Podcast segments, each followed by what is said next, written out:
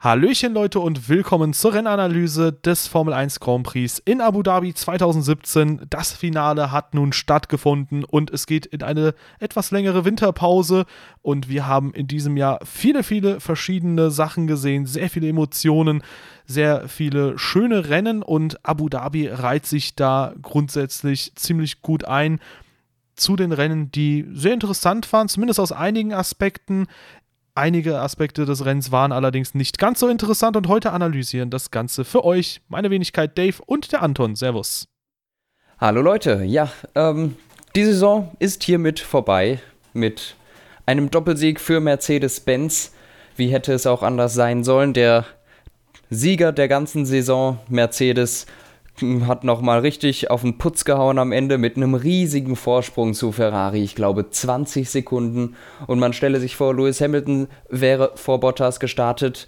Und Hamilton war heute zugegebenermaßen vielleicht von der Grundpace ein bisschen schneller. Dann hätte es auch mehr als 20 Sekunden sein können. Also ähm, durchaus Grund zur Sorge bei Ferrari. Und Mercedes kann jetzt wirklich gestärkt in die Winterpause gehen. Ja, also du hast es gesagt, Hamilton tendenziell mit einer etwas flotteren Pace, vor allem dann nach dem Boxenstopp. Und ähm, als er dann freie Fahrt hatte zwischen den beiden Stops von ihm und Bottas, da hat er ebenfalls schon ordentlich aufgedreht. Man hat das Gefühl gehabt, okay, er wollte nicht in die Dirty Air, ehe dann Valtteri Bottas an die Box ging. Und dann hat er das volle Potenzial seines Fahrzeugs entfaltet.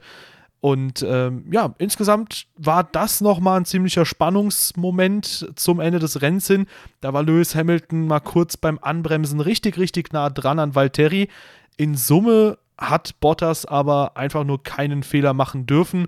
Und das hat er heute ziemlich gut auch absolviert, das Programm. Und äh, meiner Meinung nach, da, meiner Meinung nach auch dann der verdiente Rennsieg. Lewis Hamilton äh, trotzdem, denke ich mal, auf Augenhöhe und äh, beide Mercedes, wie du schon gesagt hast, mit einer richtig starken Vorstellung und nicht nur an Ferrari war das eine starke Kampfansage, sondern auch an Red Bull und alle weiteren Kontrahenten, denn ein Max Verstappen wurde mit über 46 Sekunden Rückstand dann nur Fünfter und ähm, das ist eine ziemlich, ziemlich starke Sache. Aber du hast es ja schon ein bisschen in den letzten Podcasts und ich glaube auch mal in der Megacorp angemerkt. Mercedes muss für nächstes Jahr ein etwas anderes Fahrzeugkonzept, höchstwahrscheinlich zumindest, ähm, verwenden. Ja, ich glaube, nach diesem Rennen könnte man fast schon vermuten, dass es vielleicht nochmal versuchen könnten mit so einem flachen Auto. Aber mal sehen, ja, wie es in sehen. der nächsten Saison aussieht. Also jetzt werden die sicherlich nicht erst beginnen, das neue Auto zu designen, sondern das ist schon in der Mittel- oder vielleicht sogar schon im Endspurt. Das Auto steht schon längst, wie es nächstes Jahr ungefähr aussehen wird. Das heißt, eine konzeptionelle Änderung wird es wahrscheinlich nicht mehr geben zu dem, wie es jetzt sowieso schon ist. Ähm, also die Planungen, die beginnen ja schon im Sommer oder manchmal auch noch früher für das nächste Auto. Das heißt, da ist schon eine Grundbasis da für 2018. Ähm, bin ich gespannt, wie das wird, weil jetzt, das hier sieht ja doch so aus, vielleicht ist die Basis doch nicht so schlicht, aber ich gehe nach wie vor davon aus, dass der Mercedes sich am ehesten verändern wird von den Top-Fahrzeugen jedenfalls. Ja, da ist natürlich die Frage, ob sie dann noch mehr rausholen als aus dem aktuellen Paket oder ob sie erstmal ein bisschen weiter hinten ansetzen werden. Aber man darf, denke ich, mal gespannt sein und ähm, das Ganze kann man ja auch in so einen gewissen Grundtenor nochmal bringen äh, dass man sagen kann, okay, die kommende Saison, die wird wahrscheinlich sehr, sehr spannend. Und in dieser Saison haben wir es gesehen. Es war meiner Meinung nach eine sehr schöne, außer ein Saisonfinale mit einer WM-Entscheidung hatten wir quasi alles. Und ähm, ja, ich denke auch in der kommenden Saison, da können wir uns auf sehr, sehr spannende Rennen grundsätzlich freuen, weil die hier hat auf jeden Fall sehr viel Spaß gemacht und auch das Finale mit einigen Sachen, auf die wir gleich zu sprechen kommen werden. Oder was meinst du? Ja, ja, also grundsätzlich kann man sagen, meines Erachtens war das eine der besten Saisons, vielleicht auch die beste der letzten pff, sechs Jahre oder, oder so oder fünf Jahre. Auf jeden Fall war es eine klasse Saison. Die Entscheidung ist leider ein bisschen zu früh gefallen, für die WM jedenfalls, aber das tut den Rennen nichts. Die waren trotzdem wirklich gut, das Racing war gut und die Änderungen, die die FIA für dieses Jahr gemacht hat, haben voll gegriffen, meines Erachtens. Ja, ich denke auch. Auch das gesamte Design der Fahrzeuge, es war ziemlich schick und äh, ja, man hat schon sehr, sehr gerne die Boliden über die Strecke heizen sehen.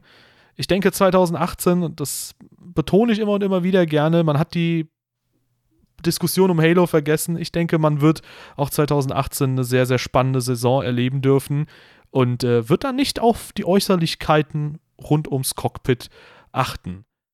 Ja, es wird schon alles gut gehen. Und wenn das Racing stimmt, mein Gott, dann ist, dann ist das Aussehen auch egal.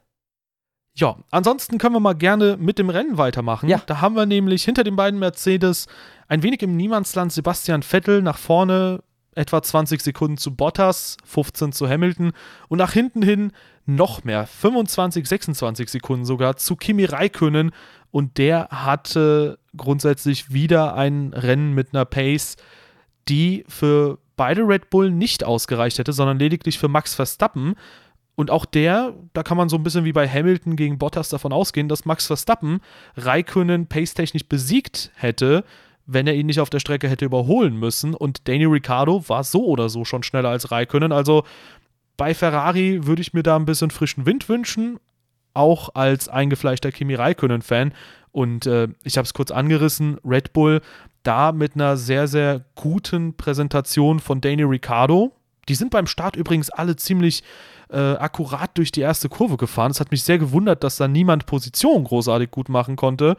Aber äh, ja, Daniel Ricciardo mit einem schönen Rennen, bis dann die Hydraulikprobleme kamen und äh, auch Max Verstappen mit einer ordentlichen Vorstellung. Nur Kimi fällt meiner Meinung nach bei den Top 3 Teams ein bisschen ab im Moment.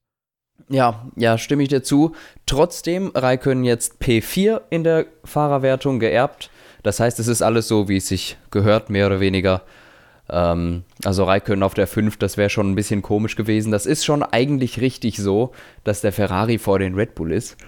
Ähm, aber gehen wir mal davon weg, dahinter, hinter den Top-Teams, Nico Hülkenberg, wirklich gutes Rennen gefahren heute. Absolut. Es gab da eine sehr, sehr strittige Situation, äh, nämlich mit Sergio Perez, sehr, sehr früh zu Beginn des Rennens. Und äh, in unserer Gruppe haben wir auch einige Diskussionen da gehabt. Ähm, nämlich hieß es da auch von einer Seite, okay, ähm, Hülkenberg hat das, ähm, hat die Strafe bewusst in Kauf genommen um dann entsprechend äh, vor Sergio Perez zu bleiben und sich da den Abstand rauszufahren. Ich denke schon, dass Nico das gemacht hat. Nur ja, wurde klar. über das Strafmaß diskutiert. Ich persönlich sehe es halt so, okay, es gab vergleichbare Fälle, fünf Sekunden sind da angebracht, ähm, aber ja, mit dem Wissen, dass Nico eventuell das absichtlich gemacht hatte, wurden auch mal zehn Sekunden äh, gefordert, aber ich denke, das geht in Ordnung so. Ich denke auch. Ich finde das in Ordnung. Der ist danach echt gut gefahren. Und äh, eigentlich zeigt es auch nur die, die Cleverness eines Nico Hülkenbergs aus, dass er weiß, hm, wenn ich jetzt hier cutte und ihn überhole, ich, ich krieg sowieso 5 Sekunden Strafe. Aber im, im Endeffekt im Rennen habe ich mehr davon, wenn ich die 5 Sekunden Strafe absitze, als wenn ich jetzt rundenlang hinter dem Perez in seinem dicken Mercedes-Motor sitze. Ja, da ist natürlich die Frage, wie handhabt man das, wenn das wirklich gang und gäbe wird, dass jemand, der wirklich klar schneller ist, sich denkt, ah ja, dann äh, gehe ich halt einfach bewusst äh, von der Strecke, erkaufe mir dadurch zwar einen Vorteil, aber bekomme halt nur fünf Sekunden, statt mich hier lang, lange abzumühen beim Überholen. Ist natürlich ja, die Frage, die wie man das machen würde. Ja, hatten wir ja schon dieses Jahr. Ähm, du hast es, glaube ich, angesprochen in der Gruppe, Stichwort It's a Yoke. Das war genau das Gleiche. Ja, aber es wäre auf jeden Fall sehr interessant, mal so einen Fall ganz vorne zu sehen, wenn jetzt, sagen wir mal, Hamilton in Brasilien Raikönnen neben der Strecke überholt hätte. Und dann, gut, da war halt sehr, sehr wenig Abstand zu Bottas noch, aber wenn er dann äh, mehr als fünf Sekunden hätte rausfahren können, ich glaube, da würde es schon sehr, sehr viel Diskussionsbedarf geben, viel mehr als es jetzt heute bei Hülkenberg gegen Perez gab. Ja. Ja, die, die handhaben das ein bisschen anders als zum Beispiel die Leute im E-Sport. Da haben wir gestern gesehen. Ich weiß nicht, wer es jetzt geguckt hat, aber da haben wir gesehen, wenn gecuttet wurde, haben die die Person auch meistens wieder vorbeigelassen. Ich glaube, Sven Zürner war es, der jemanden vorbeigelassen hat und ich glaube auch äh, Fabrizio Donoso in der letzten Runde oder so. Die machen das doch noch ein bisschen anders, aber es ist vielleicht auch eine ganz andere Situation, ehrlich gesagt. Ja, ich denke auch. Aber schauen wir mal. Das wird vielleicht etwas sein, was 2018 ganz interessant werden könnte. Jetzt, wo man so ein, zwei Fälle hat, äh, wo es jetzt schon ein bisschen vorexerziert wurde. Gut, aber ansonsten haben wir dahinter, hinter Nico Hülkenberg, zwei Fahrzeuge mit jeweils sechs Sekunden Abstand zueinander. Perez sechs Sekunden hinter Hülkenberg, Ocon sechs Sekunden hinter Perez. Das hat man sehr, sehr oft gesehen, dass die beiden Force India einfach äh, ja. etwa auf Augenhöhe sind. In Summe eine Zehntel pro Runde etwa entfernt voneinander, knapp drüber. Dahinter haben wir dann einen Überraschungskandidaten auf der 9, meiner Meinung nach zumindest, nämlich Fernando Alonso und mit einem der schönsten Manöver des Rennens, nämlich ein Überholmanöver gegen einen Williams auf einer Geraden. Ja, ich habe gedacht, ich, ich traue meinen Augen nicht, denn nachdem ich mir Brasilien quasi 70 Runden lang angeguckt habe, wie Alonso im Windschatten von Massa hing, hat er sich diesmal irgendwie zurechtlegen können, vorbeizugehen. War das nicht sogar außenrum? Ja, ne? Das war, glaube ich, äh, außenrum und dann war Massa ähm, ja, nach der Schikane hat, entsprechend ein ja. bisschen zu weit auf dem Körb, hat er die Traktion verloren und auch wenn ich Massa super sympathisch finde und ihm einen sehr schönen Abschluss gewünscht habe, habe ich mich da schon so ein bisschen für Alonso gefreut, dass ja. er dann den leichten Quersteher hatte, weil man kennt die Leiden von Fernando Alonso. Ja, und, und auch so war wirklich ein großartiges Manöver. Ähm, wahnsinnig gut gemacht, sich quasi 30 Runden lang angeguckt, wie, wie fährt der Massa und dann irgendwann einmal nah genug dran gewesen sein, zurechtgelegt, durchgezogen, fertig. Also das ist wirklich eine Chance, eine Chance genutzt zu 100 Prozent.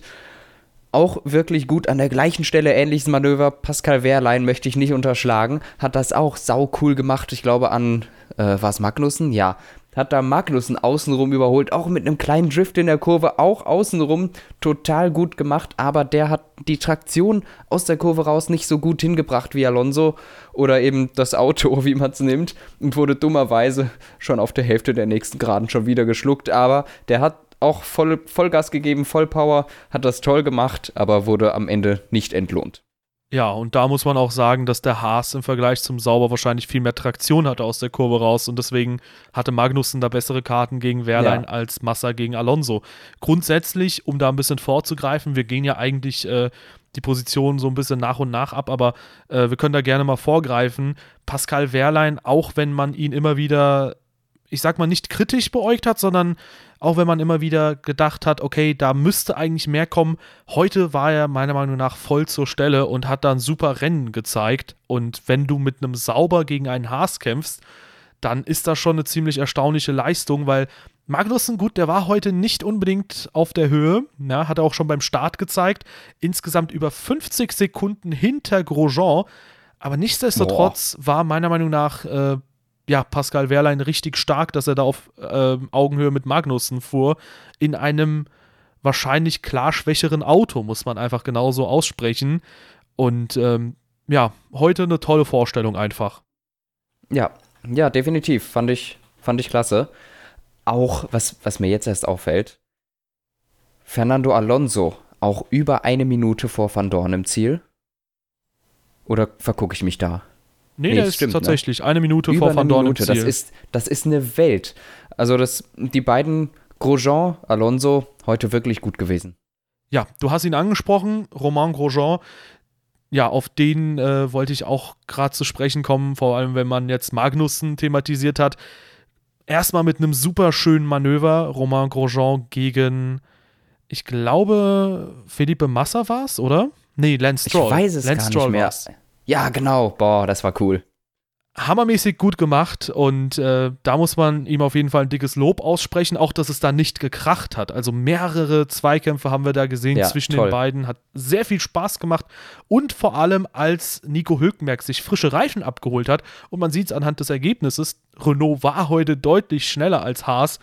Auch da ein dickes Lob, dass er ihn auf der Geraden nochmal überraschen konnte auf Startziel und Nico Hülkenberg nochmal innen überholt hat. Also heute nach aller Kritik von Brasilien und auch von vorangegangenen Rennen heute eine astreine Vorstellung von Romain Grosjean und meiner Meinung nach eine super, super gute Performance. Schade, dass die nicht mit Punkten belohnt wurde, aber da kommen halt nur die Top Ten hin. So ist es. Ähm, was haben, wen haben wir sonst noch? Brandon Hartley, Pierre Gasly, Marcus Ericsson und Lance Stroll. Dahinter noch Carlos Sainz, auf den, zu dem wir auch noch kommen, denke ich. Ähm, ja, gut. Hartley recht unspektakulär, aber gut kann man nicht viel sagen.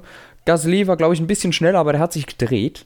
Und gut, das darf einfach nicht passieren, dann landet man halt hinter dem Teamkollegen. Und Markus Eriksson hat, glaube ich, auch viel versucht zu überholen, aber es geht einfach nicht so gut im Sauber. Das hat man bei Pascal Wehrlein gesehen, man kann es probieren, aber du wirst sowieso wieder überholt. Also die haben ein bisschen mit stumpfen Waffen gekämpft, aber auch Eriksson heute nicht schlecht gewesen.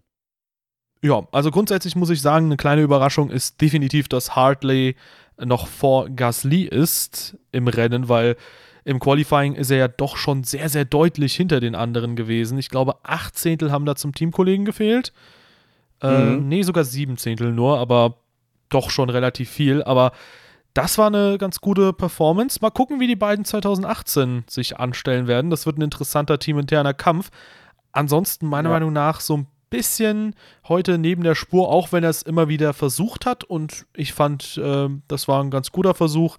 Äh, Lance Stroll, der dann tatsächlich sogar als letztes über die Linie gefahren ist, wo ich mir aber auch denke, gut, Felipe fährt tatsächlich in die Punkte damit und ähm, ein Massa, der grundsätzlich ähm, von der Leistung her ein wenig hinter Alonso oder deutlich hinter Alonso einzustufen ist, wenn der in die Punkte fährt, äh, wo ist dann Lance Stroll in diesem Kräfteverhältnis einzuschätzen? Zumindest an diesem Wochenende, weil, naja, wenn man Alonso so als Weltklasse sieht, Massa als ganz guten Stammpiloten, dann muss Lance Stroll auf jeden Fall da nochmal nachlegen, nachdem er im Qualifying schon in den letzten Wochenenden ein bisschen ja. Problemchen hatte.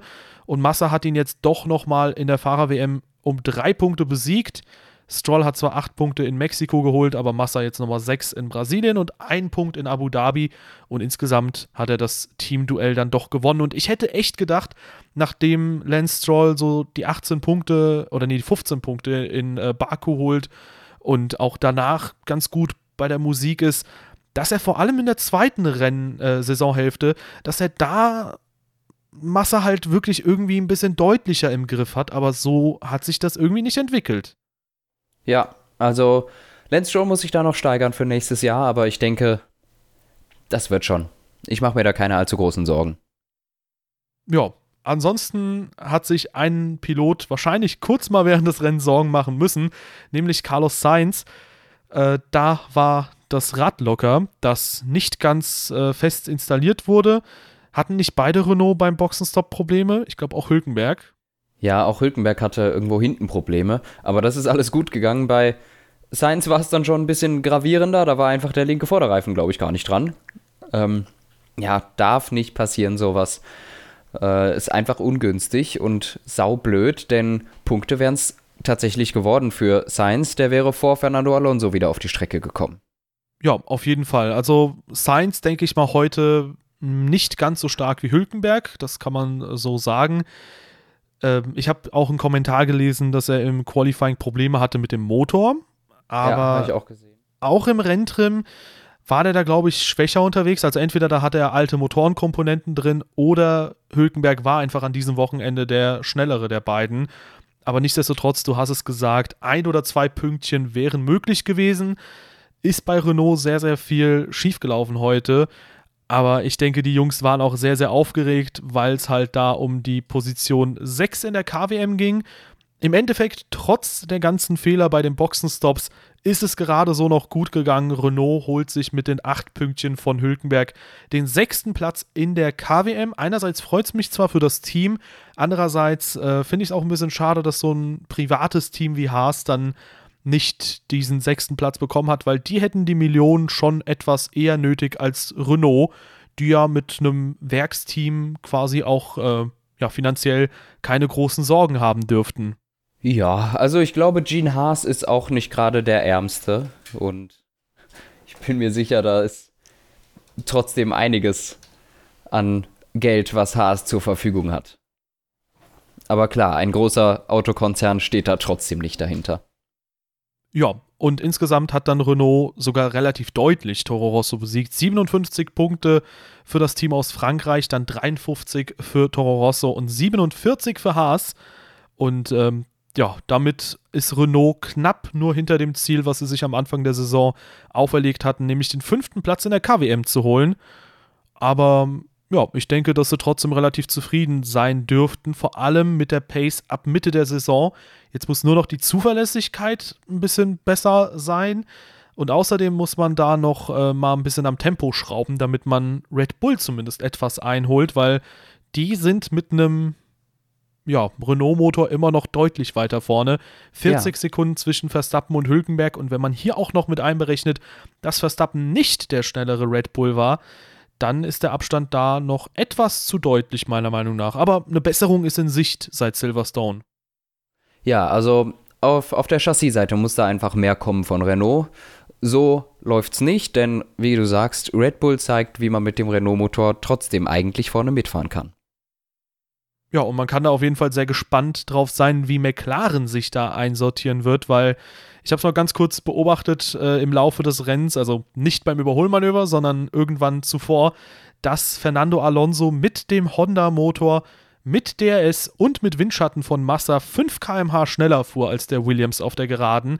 Und wenn man die beiden Effekte mal hinzurechnet oder ihren Effekt einfach mal abzieht, dann ist der Unterschied zwischen Honda und Mercedes-Motor gigantisch. Und äh, ja gut, der Renault-Motor ist irgendwo dazwischen anzusiedeln, aber ich glaube auch der hätte da auf der Geraden schon mindestens zwei, drei oder vier Zehntel oder vielleicht noch viel mehr ausgemacht auf der Strecke. Insofern äh, mal schauen, wo nächstes Jahr McLaren wieder zu finden sein wird. Ich vermute irgendwo zwischen Red Bull und Renault, aber insgesamt hoffe ich da einfach, dass sie da ein gutes Auto auf die Beine stellen und äh, wir haben es schon mehrmals gesagt, es ist eine schöne Saison gewesen. Es ist auch hier ein ganz schönes Rennen gewesen, wenn man sich für die Zweikämpfe im Mittelfeld interessiert hat. Man hatte viele tolle Sequenzen mit Wehrlein und Magnussen, mit Grosjean gegen Stroll und so weiter und so fort. Fernando Alonso mit einem schönen Überholmanöver und auch bei Nico Hülkenberg gegen Grosjean und Perez gegen Grosjean. Da hatte man einiges äh, zum Beobachten und ja, 2018 könnte sich da nahtlos wieder anreihen. Ja, definitiv. Auch lustiger Funkspruch am Ende. Alonso hat noch ein paar Donuts gedreht und sagte im Teamradio, I did some donut practice for next year. Na, sehr gut. Also vielleicht weiß er mehr als wir oder er ist einfach nur sehr zuver äh, zuversichtlich. Wahrscheinlich eher letzteres, denn ich erinnere mich an Russland 2015. Da sagte Fernando Alonso, Next year McLaren will be a top car, that's for sure. Oder that's 100%. Und 2016 war der McLaren Honda doch kein Top Car. 17 erst recht nicht. Also entweder es ist einfach nur große Zuversicht oder der weiß was, was wir noch nicht wissen, dass McLaren irgendeinen ganz speziellen Trick gefunden hat. Ja, schauen wir mal. Ich glaube allein schon der Motor, wir haben es mehrmals thematisiert, dürfte einen riesigen Unterschied machen. Man muss natürlich das Fahrzeug an den Motor nochmal anpassen. Ja, da hat Red Bull. Eine Sekunde schätze ich da, da, da tatsächlich schon drin. Ja, und wahrscheinlich auch im Renntrim, weil du dann äh, konstant ja. die Leistung abrufen kannst. Also, das dürfte wahrscheinlich schon hinhauen. Auch in Zweikämpfen dürftest du viel besser zurechtkommen, weil du nicht so viel Angst haben musst wie beim Honda-Motor, dass das Fahrzeug überhitzt. Zum Ende des Jahres hin waren die Defekte jetzt deutlich weniger bei McLaren. Ja, ja. Aber die Power, die Power hat halt gefehlt. Das ist das Ding. Ja, du, du, konntest es auch im Rennen sehen. Ohne DRS und alles wurde Alonso ab, und, und Van Dorn natürlich auch, ab zwei Drittel der langen Geraden langsamer statt schneller. Ja, das Die wurden langsamer. Die haben dann 304 km/h erreicht und tuckerten dann langsam wieder bis 298 runter. Ja, und das, obwohl es eigentlich da bergab geht, oder? ja. ja also der, der, der Motor hat einfach keine Leistung. Ja, also ich denke, wir sind uns da beide sehr einig. Mit einem Mercedes-Motor wäre da vielleicht sogar mehr als eine Sekunde drin, aber mit einem Renault-Motor, wir werden es sehen im kommenden Jahr. Man wird auch erstmal schauen müssen, wo Renault den Motor insgesamt hinbringt. Ja. Aber wenn es so wie dieses Jahr gewesen wäre, denke ich, hätten wir McLaren im Zweikampf gegen Force India um P4 mindestens mal gesehen. Und es wäre ziemlich interessant gewesen. Aber grundsätzlich, ich freue mich einfach auf die nächste Saison, weil ich davon ausgehe, dass McLaren wieder erstarkt. Ich gehe davon aus, dass Red Bull da vorne sehr, sehr gut unterwegs sein dürfte, weil auch wenn sie in den letzten Rennen jetzt doch ein bisschen leistungstechnisch hinterherhinkten. Sehr interessant übrigens, dass sie in Malaysia und auch in Japan richtig schnell unterwegs waren und ab USA ging es dann wieder steil bergab, mit Ausnahme von Mexiko, wo es äh, den Verstappen-Sieg gab. Wobei auch Brasilien schien ganz okay zu sein tatsächlich. Nee, das war nicht so doll. Moment, die haben 18 Punkte geholt. Ich gehe eigentlich fast immer davon aus, dass sie zwei Ausfälle haben. Stimmt, die haben P5 und 6 geholt. Ja, war nicht doll. Ich dachte wieder, dass Ricardo ausgeschieden ist, aber nee, der ist in nee, Brasilien der hat tatsächlich. Nur gedreht. Ja, also weiß nicht. Ich glaube trotzdem, dass Red Bull im nächsten Jahr deutlich näher dran sein dürfte. Ferrari fällt hoffentlich nicht in tief und dann sehen wir 2018 eine tolle Saison mit mindestens drei Teams, die dann näher beieinander zumindest sein dürften. Ja, davon gehe ich auch aus. Also ich freue mich auf jeden Fall auf nächstes Jahr und hoffe, dass wir mal mehr als nur immer die drei gleichen Teams auf dem Podium sehen, mit Ausnahme von Lance Stroll. Ja, vielleicht sehen wir dann die ersten vier Teams auf dem Podium. Das wäre doch mal was. Oder fünf? Ja, das wäre auch mal ganz nett. Also ich hätte auch nichts gegen ein Nico Hülkenberg-Podium. Ja, das Jahr, ist auch wirklich überfällig. In diesem Jahr war es bei dem einen oder anderen Rennen auch mal ja, fast so weit, dass er aufs Podium gefahren wäre, aber am Ende hat es nicht, nicht sein sollen. Naja, schauen wir mal. Äh, aber eine Season Recap für 2017, die wird es auf jeden Fall noch geben. Eine Season ja. Preview, wenn viel mehr Informationen draußen sind. Für 2018 wird es auch geben. Und wir können das ja auch, wie auch schon in diesem Jahr, ein bisschen aufteilen. Nach den Testfahrten, vor den Testfahrten, also nach den Fahrzeugpräsentationen äh, und auch zwischendurch immer wieder mal was einstreuen, wir können mal ein bisschen was zu den Reifen machen, die ja jetzt äh, neu sein werden. Die werden allesamt weicher und äh, es gibt viel, viel mehr Reifenmischungen, was äh, ja zumindest vom Sinn her ein bisschen angezweifelt werden kann, ob das so sinnvoll ist. Aber ja. Ja, wir werden auf jeden Fall nicht in so eine krasse Winterpause gehen, sondern wir werden sehen, dass wir euch hier weiter mit schönen Podcasts versorgen können und alle, die es noch auf meinem Channel gucken, auf Dave Gaming, äh, schaltet rüber zu Team Radio. Der Link ist immer in der Beschreibung, wie immer. Und äh, da haben wir dann entsprechend auch Soundcloud verlinkt. Und äh, weil auch die Anfragen sehr, sehr oft kamen, das Ganze wird jetzt in den nächsten Wochen ich kann jetzt auch keinen genauen Termin nennen, aber es wird in den nächsten Wochen auch auf verschiedensten Plattformen erscheinen. Ihr könnt da gerne noch weitere Vorschläge uns äh, zusenden. Wir werden da alle in Betracht ziehen und äh, werden dann gucken, wo man das alles umsetzen kann. Und äh, ja, dann. ja, äh, also bleibt am Ball. Und eben die Winterpause wird bei uns auf dem Channel und äh, auf den verschiedenen Podcast-Plattformen keine wirkliche Winterpause geben, denn auch im Winter gibt es Motorsport-Events und es wurde schon angemerkt, wir sind ja ein Motorsport-Podcast und nicht nur Formel 1. Es gibt diverse Langstrecken-Events im Winter, wenn ich mich nicht irre, die 24 Stunden von Daytona mit Lance Stroll, Lando Norris und Fernando Alonso werden wir mit Sicherheit drüber reden. Und vielleicht auch über die 12 Stunden Bathurst, die sind, glaube ich, immer im Februar oder Ende Januar. Das ist auch immer ein Rennen, das gucke ich mir gerne an. Darüber werden wir sicher vielleicht auch ein paar Worte verlieren.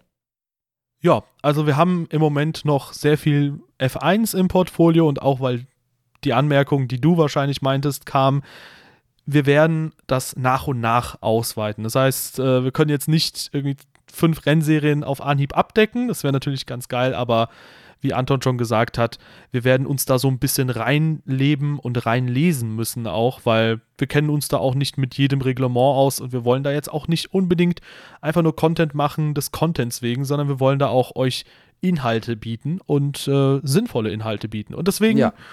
ja, ich denke, wir werden uns beide erstmal bei den Langstreckenrennen äh, darauf fokussieren, dass wir auch die nehmen, wo halt jetzt auch primär Formel 1-Fahrer drin sind und werden dadurch so ein bisschen den Einstieg zu dem Ganzen finden. Und äh, wer weiß, was wir in der nächsten Saison alles abdecken. Und äh, vielleicht gucken wir uns zwei zusammen nochmal ein bisschen die MotoGP an. Ich möchte nichts anteasern, aber keine Ahnung. Warten wir einfach mal ab. Ähm, für 2017 war es das aber jetzt, was die Saison angeht. Ähm, also was die Formel 1 Saison Rennen angeht. Die Reviews, die, die, die Rennreviews. So. Genau. Und äh, ja, wie gesagt, wir werden in den kommenden Wochen aber auf jeden Fall noch am Start sein. Also, wenn euch das Podcast-Format gefällt, lasst gerne eine Bewertung da. Das hilft uns immer sehr, sehr gut weiter. Und ähm, ansonsten schaltet auch beim nächsten Mal ein.